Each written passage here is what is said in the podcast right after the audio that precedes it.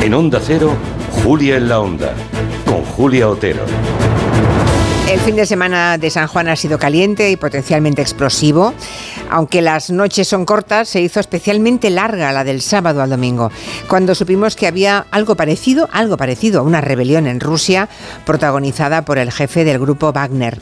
El peligro de privatizar la guerra y encargársela a unos mercenarios, la mayoría, no olvidemos, reclusos excarcelados y autores de todo tipo de delitos, es que los mercenarios obedecen a quien les paga. Quizá esa es una enseñanza interesante para el mundo. Los mercenarios de Prigozhin, este millonario que empezó siendo el cocinero de Putin hace muchos años, se detuvieron a solo 200 kilómetros de Moscú, pero obligaron a Putin a reconocer la amenaza, a decretar el estado de alarma y a ponerse a salvo en un lugar desconocido en el que sigue, porque nadie le vio aún. Las grietas y el desgaste en su liderazgo, que hasta ahora parecía inquebrantable, son desde luego evidentes.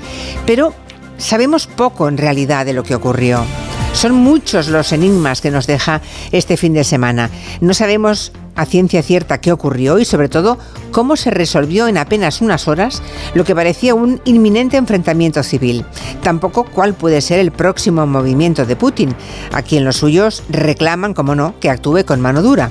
Así que en torno a todo ello reflexionaremos en el tiempo de gabinete con Arancha Tirado, Javier Gallego y Juan Manuel de Prada. Nos contaba Elena Gijón que hay zonas de